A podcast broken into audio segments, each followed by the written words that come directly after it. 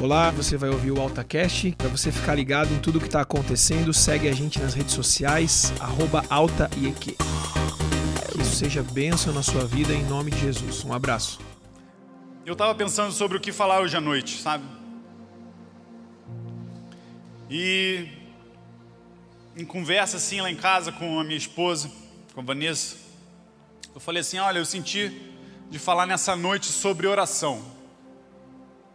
A gente estava conversando, ela falou assim: mas será que esse, não tema não, esse tema não está um pouco batido, né? Aí logo em sequência ela falou assim: mas às vezes o óbvio precisa ser falado. E a gente ouviu isso semana passada aqui, não é mesmo? Quando estava aqui semana passada, semana passada o Carlinhos falou isso. E o Carlinhos começou falando sobre isso, que o óbvio precisa ser falado, e no último sábado ele falou então sobre uma nova vida em Cristo. E ele terminou a pregação falando que Jesus nos salvou para viver uma nova vida, para que a gente possa viver uma nova vida, uma nova uma vida plena. E como que a gente deve viver essa vida então? Ele falou que Deus precisa estar presente na nossa vida. E ele terminou falando então sobre oração. E hoje, dando sequência a essa temática de que o óbvio precisa ser falado, isso não é uma série nova, mas eu creio que é o direcionamento de Deus. Nós vamos falar então sobre oração. Nós vamos ler um capítulo que fala sobre alguém que tinha vida de oração, que por orar foi punido, mas que por orar também foi livre da morte. Quero convidar você a abrir sua Bíblia em Daniel, capítulo 6 versículos. Nós vamos ler a, a partir do versículo 10. Daniel capítulo 6, versículo 10.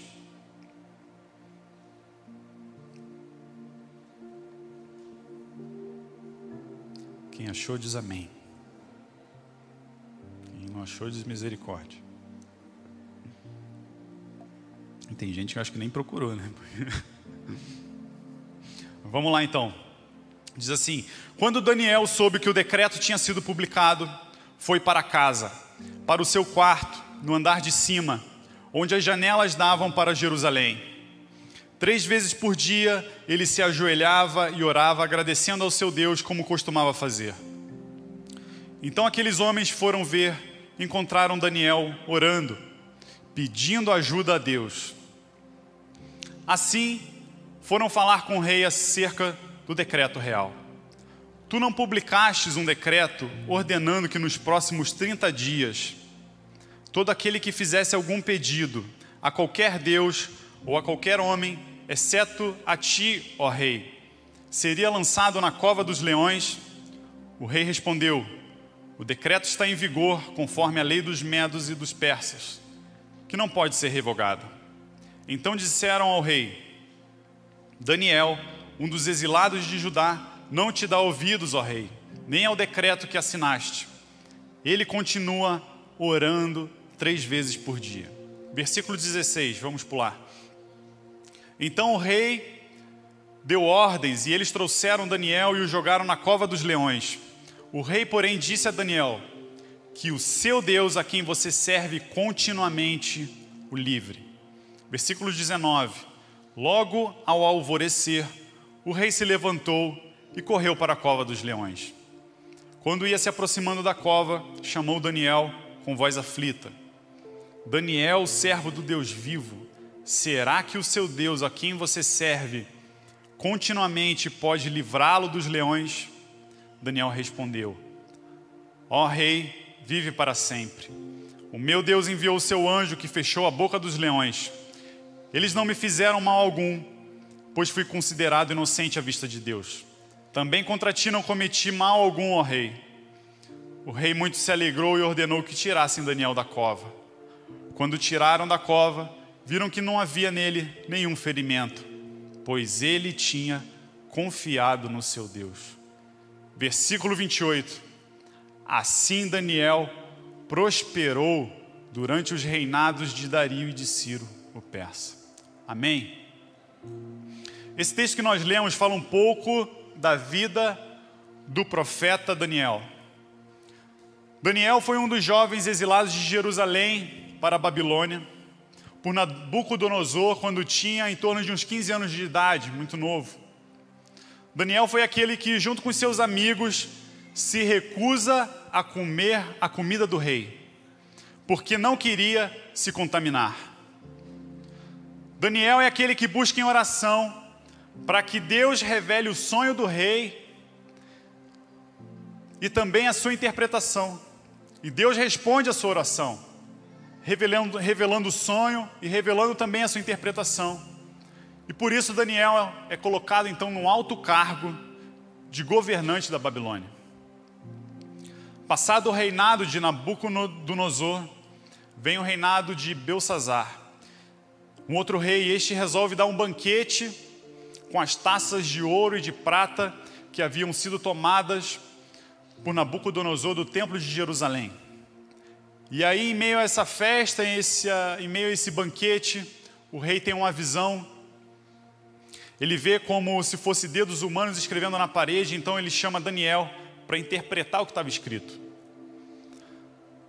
Daniel é chamado ele interpreta a escrita dizendo que Deus tinha contado os dias daquele rei, daquele reinado, e que seu reinado ia ser dividido, ia ser entregue aos medos e persas. Daniel, então, novamente é elevado a uma alta posição no reino, agora no reinado de Belsazar.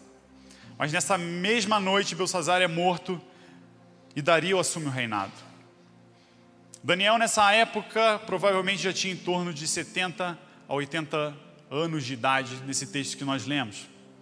E assim como nos reinos anteriores, Daniel é elevado a uma alta posição nesse reinado e esse rei então nomeia 120 sátrapas, 120 oficiais do reino para auxiliar nesse governo. Mas ele coloca três supervisores sobre todos eles, sendo que Daniel é um deles. Só que Daniel se destaca entre, entre esses 120 e se destaca entre esses três também, e o rei agora planeja colocá-lo como líder sobre todos eles. E é então nesse contexto que acaba gerando inveja na vida daqueles outros oficiais que estavam ali vendo que Daniel estava se destacando. Que eles tramam contra Daniel, tentando acusá-lo de algo para que o rei então perdesse a confiança nele. Começam a investigar a vida de Daniel e fazem uma CPI na vida de Daniel. Mas não acham absolutamente nada. Nada que pudesse incriminá-lo no versículo 4 diz que não acharam falta alguma, pois ele era fiel, não era desonesto nem negligente. Então, nessa CPI que fizeram ali de Daniel, eles percebem que Daniel tinha algo de diferente de todos os outros. Daniel tinha vida de oração. Então, convence o rei a emitir um decreto, no qual não seria permitido oração a nenhum outro Deus, a nenhuma outra pessoa, senão ao rei. Quem desobedecesse a esse decreto seria jogado na cova dos leões. Daniel, mesmo sendo amigo do rei, quando soube do decreto, sabe o que ele fez? A Bíblia diz que ele faz o que era de costume.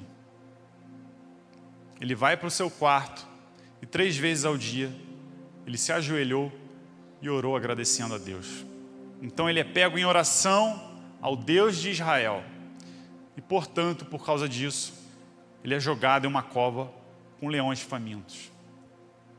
No entanto, ele acaba escapando milagrosamente de ser devorado por estes leões. Com base nessa história, nós vamos tirar algumas lições sobre a vida de oração de Daniel. Primeiro ponto que eu quero falar para vocês é que Daniel sabia o que era oração. E o que é oração? Um dos primeiros conceitos que a gente aprende na minha época de ursinhos da igreja. Tem gente que nem sabe, né? Aqueles ursinhos, né? Escola bíblica dominical, de manhã antes era o pessoal dos ursinhos. O que, que a gente aprende? Que orar é falar com Deus. E Segundo o dicionário da Bíblia de Almeida, oração é uma aproximação da pessoa a Deus por meio de palavras ou de pensamento, em particular ou em público. A oração ela inclui confissão, adoração, comunhão, gratidão, petição intercessão pelos outros. Eu trouxe aqui algumas frases de algumas pessoas que definiram também a oração. Billy Graham, ele diz que a oração é simplesmente uma conversação de mão dupla entre você e Deus. Spurgeon diz que uma alma que não ora é uma alma sem Cristo. Martinho Lutero, tem umas três frases deles aqui. A primeira é: a oração é o suor da alma. A outra dele é assim: assim como o negócio dos alfaiates é fazer roupas, o negócio dos sapateiros consertar sapatos ou fazê-los, o negócio dos cristãos é orar. A terceira frase dele diz assim: Se eu não orar um dia, Deus irá perceber. Se eu não orar dois dias, o diabo irá perceber. Mas se eu não orar três dias, todos irão perceber. Eu trouxe mais uma frase aqui de um pastor, pastor Lucinho, vi umas coisas dele, achei interessante. Ele diz assim: oração é trazer o céu para a terra é ir para o céu antes de ir para o céu. A oração é algo muito importante. Mas voltando ao básico ali, oração é falar com Deus. E se oração é falar com Deus, eu tenho algumas coisas para falar para você sobre o que Deus me falou. Numa das pregações que eu estava vendo, eu vi o pastor que estava falando sobre oração Nesse dia ele falou assim: ah, Eu queria uma confirmação de Deus se era realmente para eu pregar sobre oração. E aí, ele chegando na igreja, no dia ali que ele ia pregar, começaram a cantar Pai Nosso, que é uma oração. E eu estava vindo aqui para a igreja, e eu não estava pedindo confirmação de Deus, sobre se realmente era para falar sobre oração. Já tinha essa convicção no meu coração, mas eu creio que talvez isso seja para você ouvir. De que. E aí eu estava aqui dando a volta na quadra, chegando perto da igreja e eu vi um adesivo no carro da frente, alta. E do lado estava escrito assim: Orai sem cessar. Eu falei, nossa, lembrei. Confirmação de Deus, vamos falar sobre oração. Desci ali na sala dos ministradores para a gente ter um tempo de oração. Aí quando eu viro para a parede assim orando, tinha um menininho e um trajeto estava escrito assim: caminho de oração. Então, eu não sei, mas se oração é falar com Deus, ouvir Ele, a gente falar e ouvir, Deus falou que quer falar com você sobre oração nessa noite. Ele falou comigo é para mim, é para você, então esteja aberto sobre isso. Segundo ponto, Daniel tinha constância na oração. Quais são as evidências que a gente vê que Daniel tinha constância na oração? No versículo 10 diz que três vezes por dia ele se ajoelhava e orava agradecendo ao seu Deus, como costumava fazer. Mas a história de Daniel é marcada por vários momentos de oração que podemos ver a oração, podemos ver que a oração sempre foi presente na vida de Daniel. Desde a sua juventude até a sua velhice, nós vemos vários episódios de que Daniel orava. A oração era uma constância na vida de Daniel. No capítulo 1 não está explícito, mas quando Daniel recusa comer a comida do rei, eu acredito, nós podemos inferir pela vida que ele tinha, que ele nesse momento, além de não comer a comida do rei, ele permaneceu em oração nesse período. No capítulo 2, nós vemos Daniel convocando seus amigos judeus para orarem para que Deus revelasse o sonho e a interpretação do rei. E nesse mesmo capítulo nós vemos Daniel orando em gratidão e louvor a Deus por ter dado, ter dado a revelação e o sonho, a revelação do sonho e a sua interpretação. A partir do capítulo 7, nós vemos Daniel tendo sonhos e visões proféticas sobre os tempos do fim, e Daniel buscando em Deus entendimento desses sonhos e visões que ele estava tendo. E no capítulo 9, nós temos Daniel orando ao Senhor, confessando os seus pecados, os pecados do seu povo e pedindo que Deus tivesse misericórdia do seu povo. Em 1 Tessalonicenses 5,17 diz: Orai sem cessar. Se tem algo que Daniel nos ensina, é que ele buscava o Senhor em oração, sem cessar, em todo o tempo, seja para agradecer, seja para confessar pecado, seja para buscar revelação de Deus seja para buscar entendimento de Deus, ele orava.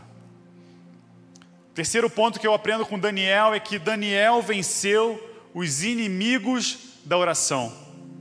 Na história de Daniel, a gente vê que ele sempre teve altos cargos no reino. Daniel era importante. Daniel tinha cargos importantes. Isso leva a entender que ele deveria ter uma vida, vamos dizer assim, secular, agitada decisões importantes passavam por Daniel. O primeiro inimigo da oração que eu vejo que Daniel venceu era a vida secular. A vida secular de Daniel não era desculpa para ele não orar. O segundo inimigo que Daniel venceu foi a sua idade. A idade de Daniel não era desculpa. Daniel, enquanto jovem, não achou que era jovem demais para orar. E enquanto velho, ele também não achou, ah, sou muito velho para orar, acho que já orei tudo. Não, Daniel orou desde a sua juventude até a sua velhice. Nós vemos na vida de Daniel oração. A vida vai passando e Daniel continua orando, continua orando. Ele não tem tempo a perder, porque ele precisa orar. Três vezes ao dia ele dobra os seus joelhos e ele ora. O terceiro inimigo da oração que Daniel venceu foi o decreto do rei. Nem mesmo o decreto, com pena de morte, o impediu de orar. Pelo contrário, ao saber do decreto, Daniel vence esse decreto em oração. Daniel entendia que o prejuízo da morte espiritual de ficar sem orar 30 dias seria muito maior do que o prejuízo da morte física. Que entendimento é esse de Daniel? Mas sabe, hoje em dia não é diferente. Existe toda uma articulação no mundo em que vivemos para nos impedir de orar. E você pode até ter passado os 30 dias que Daniel se recusou sem orar, e talvez você nem percebeu. Os inimigos da oração continuam por aí. Quais são os inimigos da oração? Quais são os seus inimigos da oração? Talvez o seu inimigo da oração seja a internet. Talvez o seu inimigo da oração seja o Instagram, seja o Facebook, seja o WhatsApp. Talvez o seu inimigo da oração seja o Netflix. Talvez o seu inimigo da oração seja a preguiça, seja o sono, seja a procrastinação. Ah, amanhã eu oro. Quanto tempo nós temos gastado e perdido alimentando os inimigos da oração? Mas quanto tempo nós temos investido em oração? Quarto ponto que eu vejo da vida de Daniel é que Daniel conhecia o poder da oração. Daniel era estrangeiro em uma cidade que não era sua, com costumes que não eram os seus, mas ele sabia para que ele, para que ele tivesse êxito nesse contexto todo, ele precisava ter uma vida de oração. Eu e você somos estrangeiros também nessa terra. O nosso lugar não é aqui. O nosso lugar é o céu. Mas para nós termos êxito nessa passagem aqui terrena, nós precisamos ter uma vida de oração. Para termos vida plena em Cristo, precisamos ter vida de oração. Daniel sabe, quando sabe do decreto do rei que o impediria de orar, ele sabia que o socorro dele viria somente em oração. Daniel então vai para o seu quarto para orar, porque ele sabia do poder da oração. Daniel me ensina uma coisa muito importante que no quarto você ora, e na cova você vai colher o fruto da oração que você fez no quarto. O problema é que nós queremos orar só quando nós estamos na cova. Mas Deus nos chama para orarmos em todo o tempo. Se está tudo bem, ore, agradeça, adore a Deus, louve a Deus. Se as coisas não estão tão bem, Ore mesmo assim. Ore agradecendo, assim como Daniel fez. Louve a Deus, adore a Deus e peça também. Daniel não deixa de agradecer a Deus mesmo em tempos difíceis. Versículo 10 diz que quando Daniel soube que o decreto tinha sido publicado, ele foi para casa, ele foi para o seu quarto, ele ajoelha, ele ora, ele agradece ao seu Deus. Será que eu e você teríamos uma atitude dessa? Um decreto foi emitido, será que eu iria agradecer por isso? Não deixe de orar só quando você chegar na cova. Não deixe de agradecer, mesmo quando humanamente as situações parecerem difíceis. E falando sobre o poder da oração, eu preciso trazer alguns pontos aqui sobre o poder da oração. Através da oração, nós recebemos sabedoria da parte de Deus. Tiago 1,5 diz: Se alguém de vocês necessita de sabedoria, peça a Deus, que a todos dá com generosidade. O que é pedir a Deus se não orar? Precisamos de sabedoria para tomar as decisões da nossa vida. Se você não casou ainda, talvez essa deveria ser uma, uma oração sua. Deus, com quem eu vou casar? Deus, me direciona. Eu quero ter um casamento abençoado. Mesmo que você não seja casado ainda, já começa a abençoar teu casamento, já começa a abençoar o teu futuro. Não, eu vou ter um casamento abençoado, sim, em nome de Jesus. Eu não vou ficar para titia, não, em nome de Jesus. Eu vou ficar para titio. Amém.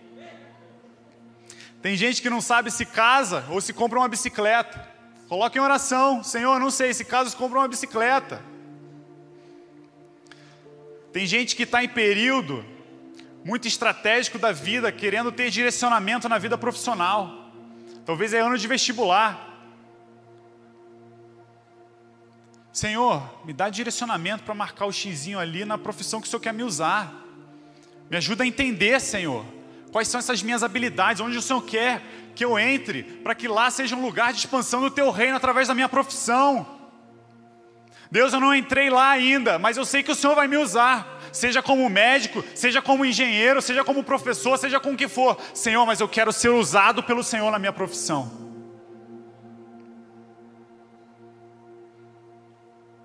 Qual o propósito de Deus na minha vida? Talvez você tenha que buscar isso em oração. Deus, qual que é o propósito? O que o Senhor quer fazer comigo? Deus, como eu posso ser útil no reino? Precisamos colocar isso em oração. Eu quero dizer uma coisa para você. A gente falou sobre sabedoria. Se você talvez está tomando decisões erradas sem sabedoria, provavelmente você está orando pouco. O segundo ponto que eu vejo do poder da oração é que pela oração nós temos perdão dos pecados.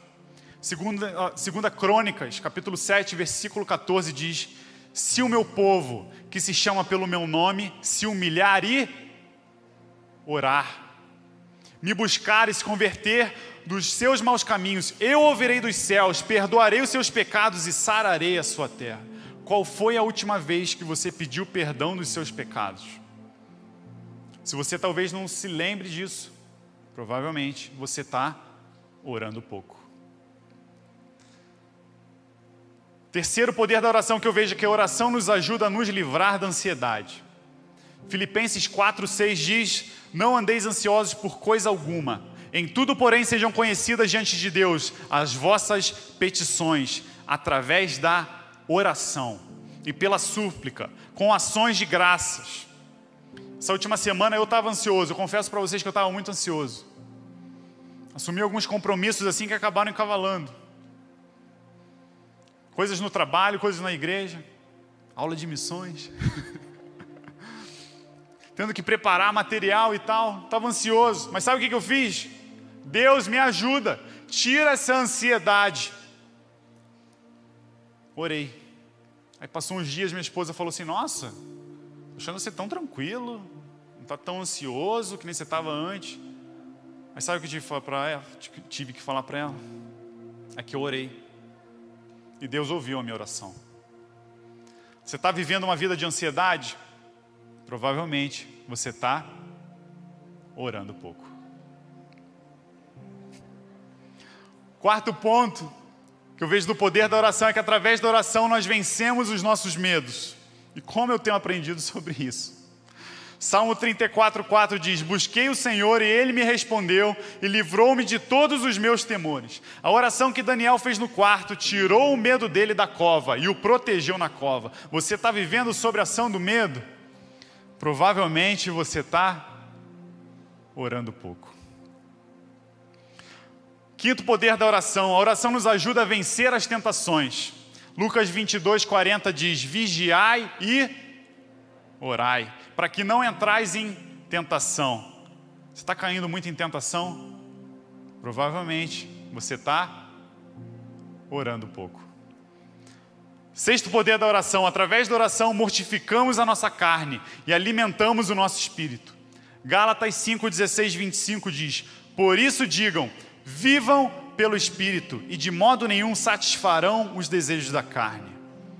Pois a carne deseja o que é contrário ao espírito, e o espírito o que é contrário à carne. Eles estão em conflito um com o outro, de modo que vocês não fazem o que desejam. Mas se vocês são guiados pelo espírito, não estão debaixo da lei. Ora, as obras da carne são manifestas: imoralidade sexual, impureza, libertinagem, idolatria, feitiçaria, ódio, discórdia, ciúmes ira, egoísmo, dissensões, facções e inveja, embriaguez, orgias e coisas semelhantes. Eu os advirto, como antes já os adverti, que os que praticam essas coisas não herdarão o reino de Deus.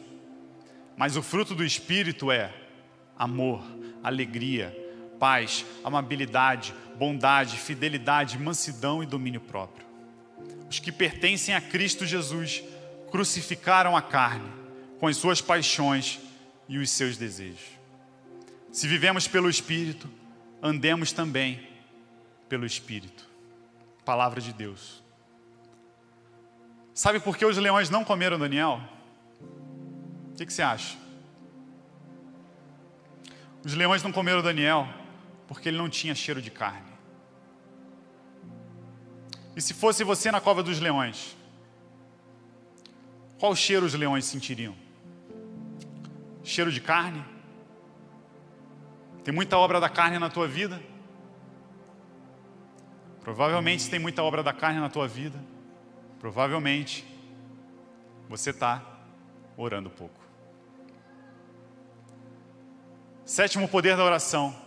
Através da oração somos cheios do Espírito Santo.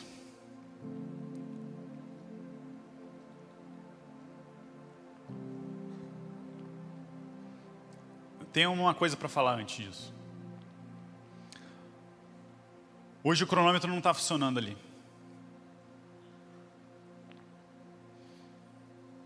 Talvez você não tenha entendido o que isso significa. Mas o cronômetro não está funcionando ali. E aí, o pessoal veio falar comigo: olha, deu um problema no cronômetro. Eu falei: não, não tem problema. Deixa Deus cuidar do horário hoje.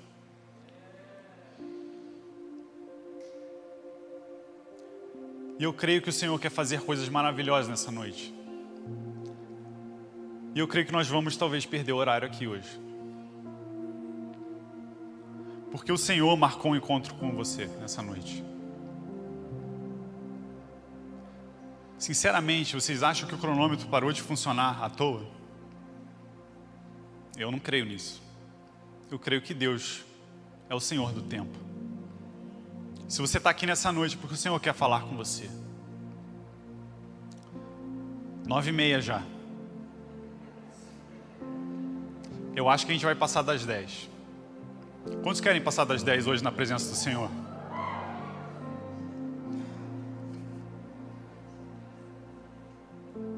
Vocês que levantaram a mão. O Senhor viu. Vamos continuar então. Através da oração somos cheios do Espírito Santo. Atos 4,31 diz: Depois de orarem, tremeu o lugar em que estavam reunidos. Todos ficaram cheios do Espírito Santo e anunciavam corajosamente a palavra de Deus. O que, que o Espírito Santo pode nos ajudar? Qual que é o papel dele no meio da oração? O Espírito Santo ele nos ajuda a orar. Romanos 8, 26 diz: Da mesma forma, o Espírito nos ajuda em nossa fraqueza, pois não sabemos como orar. Mas o próprio Espírito intercede por nós com gemidos inexprimíveis. O Espírito Santo nos ajuda a entender e a interpretar a Bíblia. Jesus disse aos seus discípulos: Quando vier, porém, o Espírito da Verdade, o Espírito Santo, ele vos guiará a toda a verdade. A tua palavra é a verdade. Está em João 17, 17. O Espírito Santo nos ajuda a entender essa verdade. Uma outra função do Espírito Santo é distribuir dons. 1 Coríntios 12 descreve os dons espirituais que são concedidos a nós, os crentes, para que a gente possa funcionar como corpo de Cristo na terra. Todos esses dons são dados pelo Espírito Santo. São eles: palavras de sabedoria, palavras de conhecimento, fé, dons de cura, poder para operar milagres, profecia, discernimento de espíritos, variedade de línguas, interpretação de línguas. Você quer ser usado nos dons do Espírito? Quantos querem ser usados nos dons do Espírito Santo? Tem gente que não quer, vou perguntar de novo, mais uma chance. Quantos querem ser usados nos dons do Espírito Santo? Gente, vale a pena ser usados pelos dons do Espírito Santo. Parece que eu tenho que convencer vocês. Se você quer ser usado nos dons do Espírito Santo, ore. Peça a Ele para te dar esses dons. O Espírito Santo também funciona como produtor de fruto em nossas vidas. Quando Ele habita em nós, Ele começa o processo de gerar fruto em nossas vidas. Em Gálatas a gente já leu sobre os frutos do Espírito, mas vale a pena relembrar que é amor, alegria, paz, paciência, amabilidade, bondade, fidelidade, mansidão e domínio próprio. Você consegue olhar para trás na tua caminhada cristã e você ter saudades do tempo que você tinha mais intimidade com o Espírito Santo? Você consegue olhar para trás e falar assim: nossa, eu acho que eu perdi alguma coisa. Eu acho que eu fui andando e o Espírito Santo ficou para trás em algum lugar. Se faz tempo que você não sente a presença do Espírito Santo, provavelmente você está. Vamos falar todo mundo junto? Provavelmente você está orando pouco.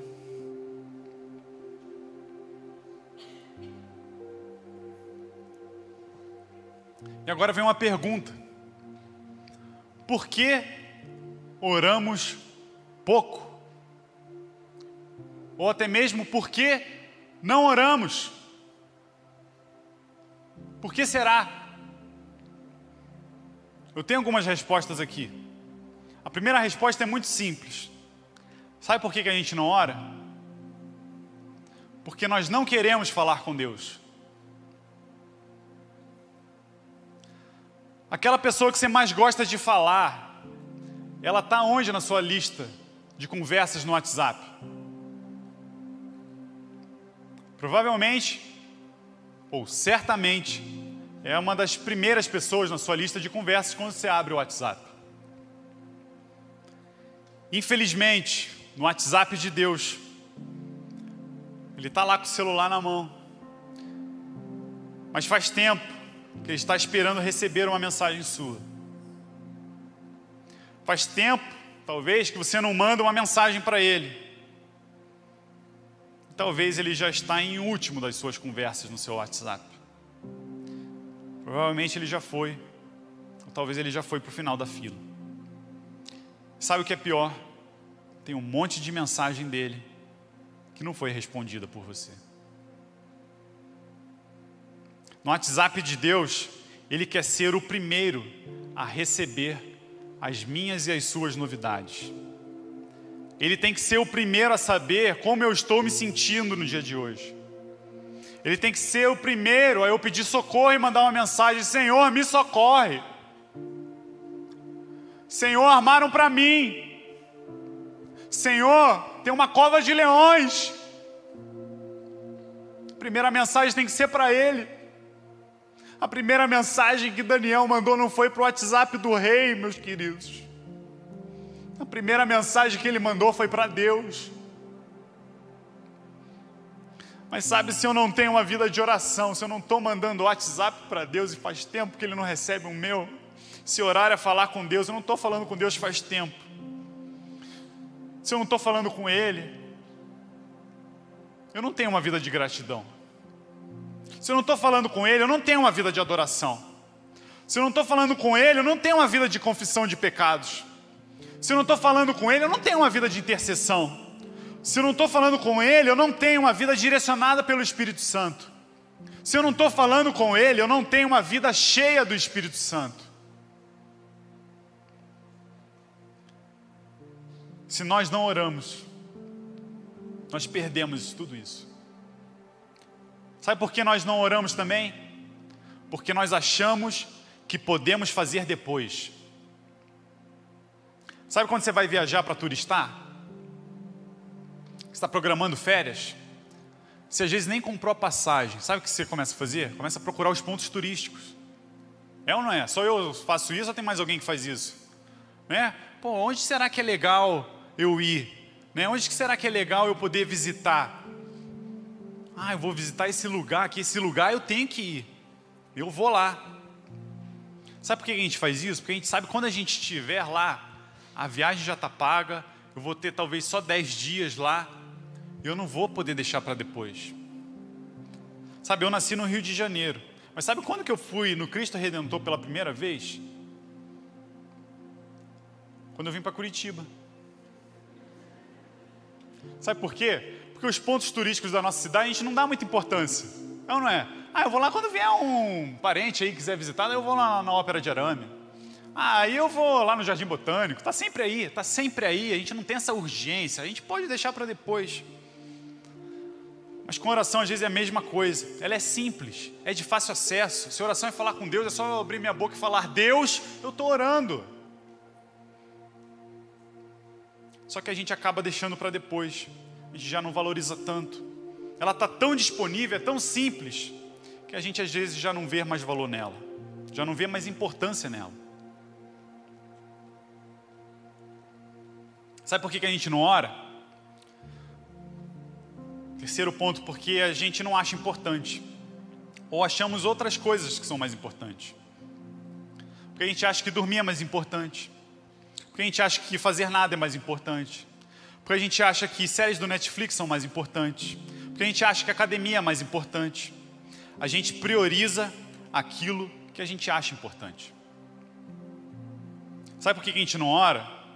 porque a gente acha que não é urgente. Eu estou trabalhando de home office em casa, das 8 às 5 horas da tarde, em home, em home office, dedicado esse tempo para trabalhar. Mas sabe, se nesse meio tempo tiver um acidente em casa, vamos imaginar um caos aqui. Teve um acidente em casa com a minha esposa, ou com a minha filha, ou com as duas. Caíram as duas da escada, uma bateu a cabeça, uma está sangrando. Que cena, né? Mas eu estou em home office, estou trabalhando das 8 às 5. Tem gente sangrando. Você acha que eu vou fazer o quê? É urgente. Eu preciso parar. Eu preciso ir levar elas para o hospital. Está sangrando, está perdendo sangue. Sabe qual é o problema? Que às vezes a gente está em casa sangrando por dentro. Sangrar significa perder vida. E já estamos perdendo vida espiritualmente. Já estamos desacordados espiritualmente. E achamos que ir para o hospital do céu não é urgente. A gente acha que pode esperar fazer outras coisas mais importantes. Talvez amanhã, talvez semana que vem, talvez mês que vem, eu vou começar a orar para estancar esse sangramento. Oração é uma questão de urgência. Sabe por que a gente não ora também? Porque a gente não dá o devido valor ao sacrifício de Jesus na cruz. Em Mateus 27, 50 e 51 diz assim: Depois de ter bradado novamente em alta voz, Jesus entregou o Espírito. Naquele momento, o véu do santuário rasgou-se em duas partes. De alto a baixo a terra tremeu e as rochas se partiram. Esse texto ele relata que através da morte de Jesus, o véu que estava no santuário se rasgou. Sabe o que isso significa? Que eu e você nós temos livre acesso agora ao Santo dos Santos. Não dependemos mais de sumo sacerdote humano para fazer uma ponte entre eu e Deus. Jesus agora é o nosso sumo sacerdote. A ligação agora, meu amigo, é direta. Não tem mais. A, a, a linha não está mais grampeada.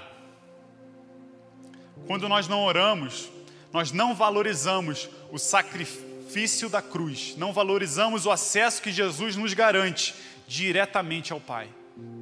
Ele pagou um alto preço. A gente precisa dar valor. Sabe por que a gente não ora também? Porque não queremos crescer espiritualmente. Quando não oramos, não crescemos espiritualmente, ficamos estagnados espiritualmente. Tem gente que está anos na igreja. A foto está no ponto lá? Então, tem gente que está anos na igreja, mas espiritualmente está assim, ó. Está assim, ó. Anos na igreja, mas espiritualmente está assim. Sabe o que aconteceu? Não cresceu, não desenvolveu. Mas eu tenho uma coisa para falar para você. Deus quer contar com você no reino mas teus músculos espirituais talvez não estão compatíveis com aquilo que Deus quer fazer através de você. Sabe, se eu pedir para uma ajuda para a Louise, que a minha filha tem cinco anos, para carregar um certo peso dentro de casa, você acha que ela vai conseguir? Às vezes ela não consegue nem carregar a própria mochila da escola, eu tenho que ajudar, porque os músculos ainda não estão prontos, os músculos ainda não se desenvolveram. E Deus quer contar com você, mas às vezes Ele olha, vamos pôr a figura lá, eu quero, eu quero pedir para Ele me dar uma ajuda lá. Cadê a foto? Põe a foto lá. Mas eu olho para esses bracinhos, olha, está vestido ainda de, de pelúcia, está com orelhinha na cabeça, acha que a vida é gugu dadá. Como é que eu vou usar? Se nós quisermos realmente crescer espiritualmente, nós precisamos orar mais e buscar mais Deus em oração. Sabe, quando você não ora, você está dizendo para você mesmo: sabe essa mesmice espiritual que eu estou vivendo? Sabe essa fraqueza espiritual? Até que não é ruim, não, acho que está bom. Eu quero falar aqui sobre algumas dicas para uma vida de oração bem-sucedida. Rapidamente. Você quer ter uma vida de oração bem-sucedida? Dicas práticas. Planeje sua vida de oração. Se para ir para a academia nós nos programamos, nos planejamos às vezes até para ir mais cedo. Não, hoje eu vou mais cedo, porque daí vai dar tempo. Preciso ir seis horas da manhã para a academia. Por que não planejamos nossos momentos de oração também? Segunda dica prática: tem um lugar de oração Escolha um quarto, uma sala, um escritório, uma varanda. Tenha um lugar que você possa fazer ali o seu lugar de oração, o seu lugar do encontro com Deus. Sabe outra dica prática?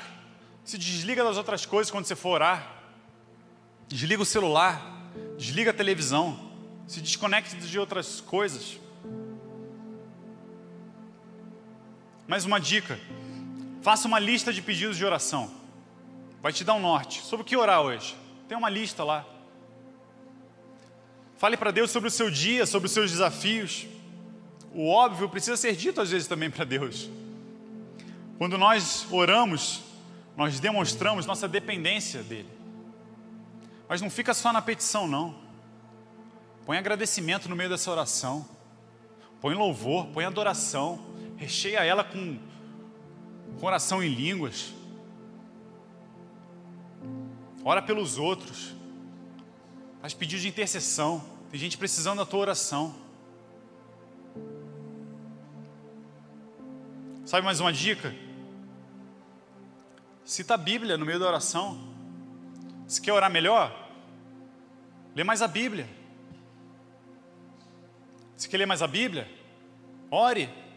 Daí você fica nessa. Você ora e lê a Bíblia, ora e lê a Bíblia. Isso é um ciclo bom. E última dica: Estabeleça um tempo mínimo de oração. Michel, faz tempo que eu não oro. Não lembro nem quando foi a última vez. Para mim, o máximo que eu consigo, acho que é cinco minutos. Começa com cinco minutos. Hoje eu vou orar cinco minutos.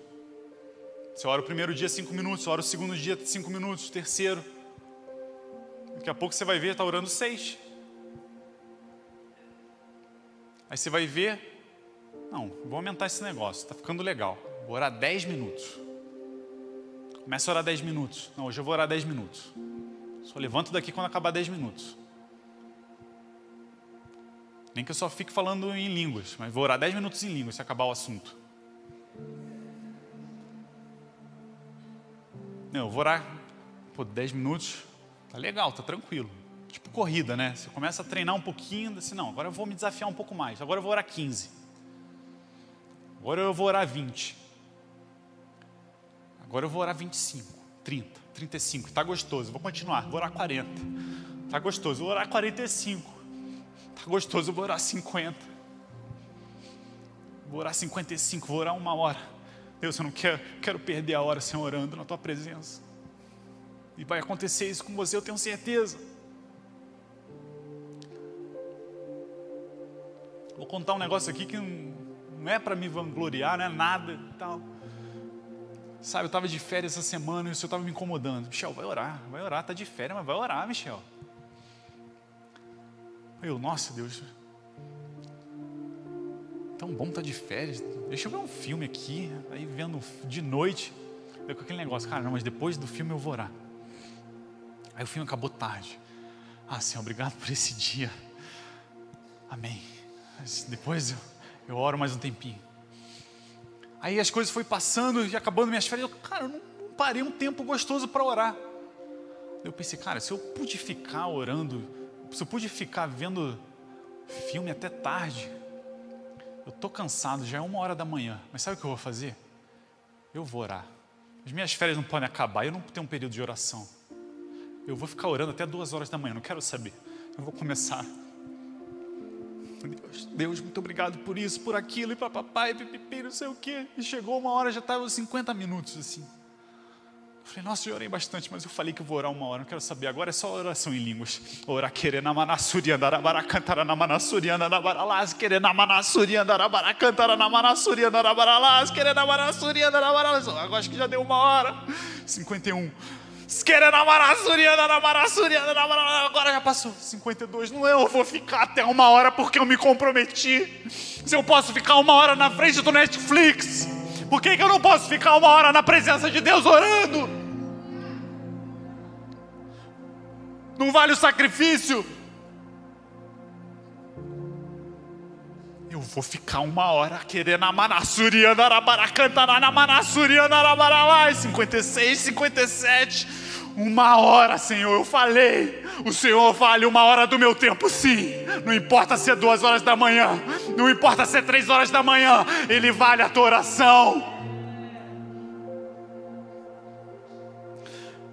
Para encerrar, eu gostaria de contar algumas experiências de oração que eu tive.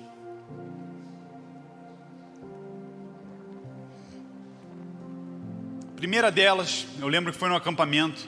A primeira que eu quero contar aqui foi no acampamento de adolescentes. Durante um período de busca e oração, eu lembro que o Senhor me tomou ali, eu comecei a orar. Eu estava orando com um amigo meu.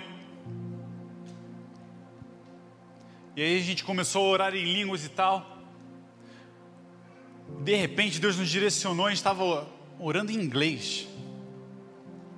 A gente começou a orar em inglês e tal, não sei o que, e passou, acabou a oração, a gente continuou falando inglês naquele mover do Espírito Santo, sabe? Quando é o Senhor direcionando, a gente orando em inglês ali, falando inglês, a gente nem era fluente em inglês, sabia algumas palavrinhas, mas a gente estava se esforçando, a gente só falava inglês. Sabe, passaram muitos anos depois disso. Eu deveria ter uns 14, 15 anos, eu acho. Sabe aonde esse meu amigo está morando hoje? Nos Estados Unidos. Naquela época, eu tenho certeza que ele não estava pensando nisso. E eu lembro que na época, quando ele veio falar comigo, que estava pensando em se mudar, eu falei, cara, você lembra daquele dia que a gente estava orando e a gente ficou orando em inglês? Ele, cara, eu estava lembrando isso essa semana. Sabe o que é isso? Espírito Santo direcionando, já confirmando alguma coisa, dando um insight. Segunda experiência que eu lembro, eu já contei isso aqui antes, mas eu vou contar de novo.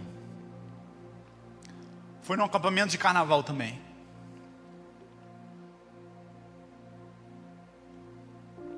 Eu estava tocando teclado. A banda estava ministrando, a gente estava orando, a gente estava adorando. E eu senti o Espírito Santo me tomar ali. Você que não me conhece, eu sou um cara muito quieto. E é verdade, eu sou um cara muito na minha. Mas eu senti o Espírito Santo me tomando ali. Naquela época o baterista era Ulisses. E Ulisses estava na bateria. E ali eu orando e tal, e língua, e tá, rajada de fogo, e plá, plá, plá. E aí o Senhor veio, me tomou. Cara, eu comecei, a partir daqui, foi só direcionamento do Espírito Santo. Eu não sabia o que ia acontecer. E eu fui indo na dele. O Senhor está falando, eu vou na tua. Deus quer nem saber. Vai lá. Ulisses tocando, a gente tocando uma música lá e tal, um momento de adoração, a igreja orando. Talvez alguns até estavam lá nesse dia aqui. Alguns estavam, com certeza. E aí, Ulisses, prata e caixa. Falei, Ulisses, tocando assim, né? Ulisses ali. Falei, Ulisses, agora não é prata e caixa, Ulisses. Agora é surdo e bumbo. Aí Ulisses, tipo, o que esse cara tá falando? Ulisses, agora não é prato e caixa, Ulisses, agora é surdo e bumbo. É tons, são tons, Ulisses. São tons, acho que eu falei, né? São tons. Você não sabe? Prato e caixa. Prato são os pratos, né? Todo mundo sabe. Caixa é caixa.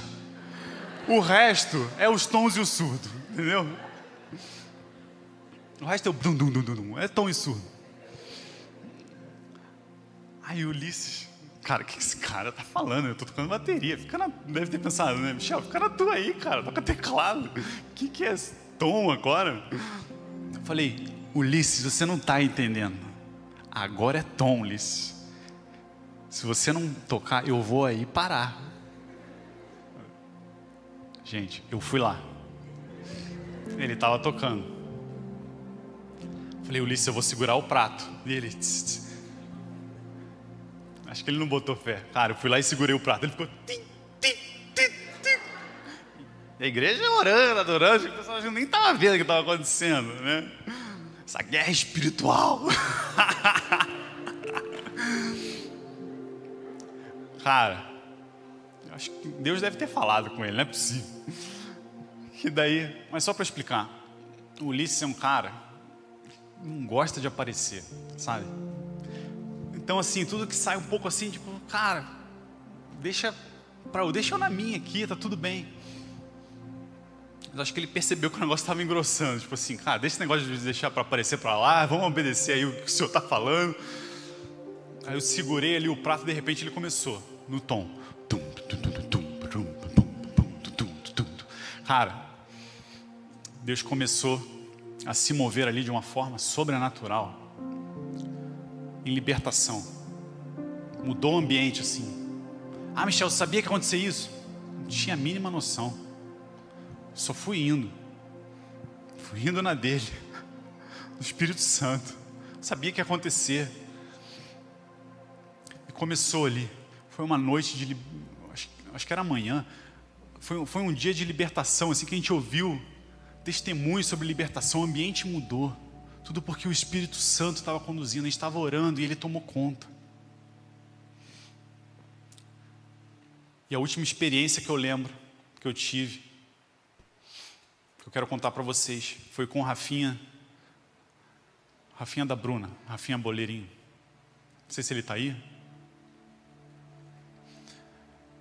Mas vou contar para vocês como é que foi essa experiência. Acampamento de novo. Culto da fogueira. Saudade do culto da fogueira, né? Mas eu creio que hoje a gente vai matar a saudade. Culto da fogueira. Homem de um lado, mulher para o outro. Vamos orar, vamos buscar o Senhor. Aí estava eu e o Rafinha lá, orando. Acredito até que ele já era batizado com o Espírito Santo, e a gente orando por renovo. De repente ele começa a falar oração, orando em línguas. Orando em línguas, a gente orando junto e tal. O Senhor derramando. Aí o Senhor deu um direcionamento ali de orar por variedade de línguas. Ele orando em línguas e papapá e tal. Aí eu, Rafinha, chega dessa dessas línguas agora. Vamos falar outra. O Senhor quer que você fale outra língua. Vamos falar outra língua agora. Gente, parecia que virava uma chave assim. Aí ele falou outra língua. Ele orou mais um pouco ali, uns 5, 10 minutos, a gente falando, ele orando só em outras línguas e tal.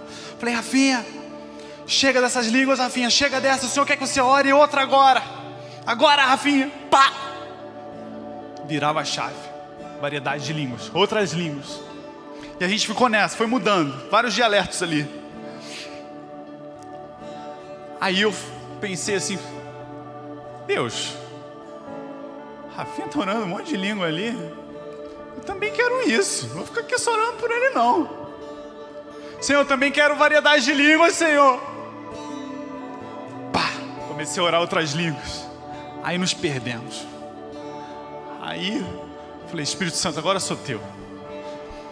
Vamos orar agora em outras línguas. Rafinha, continua aí, que agora sou eu aqui. Deus, e querer na manassuria, cantará na manassuria, e assim foi. Sabe, isso são experiências que eu tive orando, experiências com o Espírito Santo. Por que, que eu estou contando isso?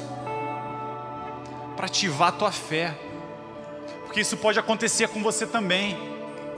Eu não sou melhor do que ninguém. Talvez você tenha experiências até melhores, ou não sei se é melhores é a palavra, mas outras experiências.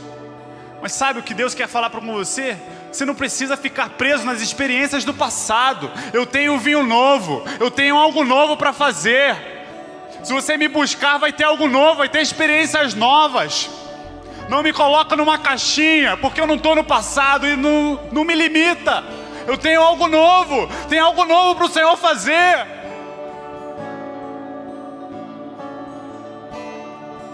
E nessa noite eu gostaria de fazer uma oração. A primeira oração é a oração mais importante que alguém possa fazer. É a oração entregando a sua vida para Jesus. Talvez você nunca fez essa oração. Ou talvez você fez essa oração, mas você se afastou dos caminhos do Senhor e nessa noite você gostaria de se reconciliar com Ele. Se você nunca fez essa oração ou se gostaria de se reconciliar com Ele, eu gostaria de te convidar a você se colocar em pé. Se nós temos alguém aqui nessa situação que gostaria de entregar a sua vida nas mãos de Jesus Cristo, gostaria de convidar você a se colocar em pé. Não estou vendo ninguém em pé, então acredito que estamos todos entre irmãos em Cristo aqui. Mas se talvez no online você quer aceitar Jesus, nós vamos orar por você também agora. Deus, nós colocamos na tua presença, Deus, pessoas que talvez não vão nem aceitar Jesus agora no online, mas vão ver essa pregação talvez sei lá quando, e vão se render aos teus pés. E eu coloco na tua presença, Deus, a vida dessas pessoas. Escreve o nome delas no livro da vida. Que elas possam se render ao Senhor, Deus por completo, que o Senhor entre e faça morada na vida delas. Escreve o nome delas no livro da vida para nunca mais ser apagado, Senhor, e dá forças para elas continuarem na tua presença, Deus. Em nome de Jesus. Amém. E agora a segunda oração para todos nós aqui. E eu quero convidar você a se colocar em pé.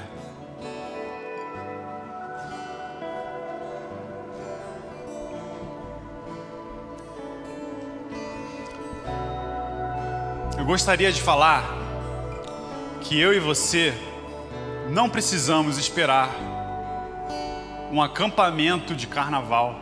Nós não precisamos esperar uma conferência para usufruir das bênçãos da oração. Nós não precisamos esperar esses momentos, porque o Espírito Santo ele está disponível todos os dias. E a nossa oração no dia a dia não precisa ser chata, a oração não precisa ser monótona. Esse mesmo poder que está disponível nos acampamentos, nas conferências, está disponível hoje aqui. Salmos 51, 17 diz: Um coração quebrantado e contrito, Deus não desprezarás. Se tivermos com o nosso coração quebrantado diante dEle, com o nosso coração contrito diante dEle, Ele não vai desprezar.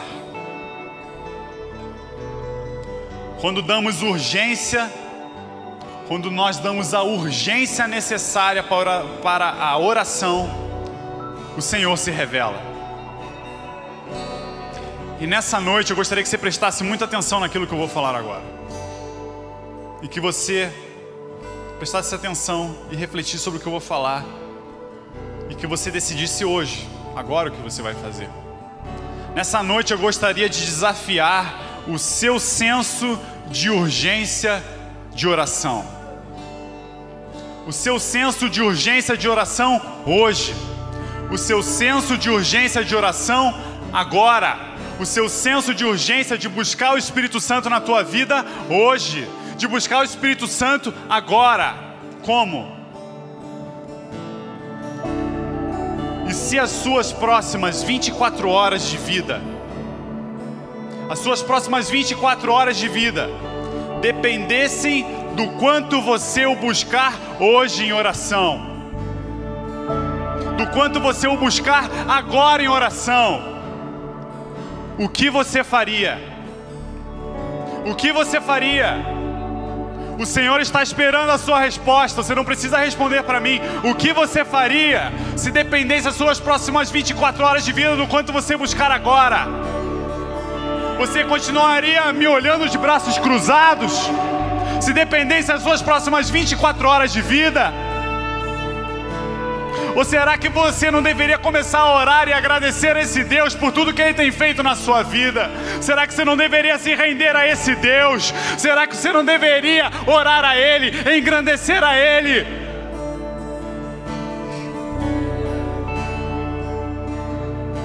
Eu creio que o Senhor tem algo novo para fazer nas nossas vidas nessa noite. Eu creio que é uma unção especial nessa noite. Eu creio que é uma unção especial do Senhor liberada nas nossas vidas nessa noite. Como você vai corresponder à presença do Espírito Santo nessa noite? Como que você vai corresponder à presença dele na sua vida nessa noite? Espírito Santo, o Senhor é bem-vindo neste lugar. Espírito Santo, toma o controle das nossas vidas nessa noite. Espírito Santo desce, rasga os céus e desce, Espírito Santo. Nós ansiamos pela tua presença, nós ansiamos pela tua presença, nós ansiamos pelo teu toque, Espírito Santo de Deus. Nós queremos mais do Senhor, Deus. Vem, Senhor, vem, Senhor, toca na vida de cada um aqui, Deus. Toca na vida de cada um aqui, Deus. Nós estamos sedentos da tua presença, Deus. Tem pessoas aqui que faz tempo que não sentem a tua presença, Deus, mas nessa noite é noite de transformação.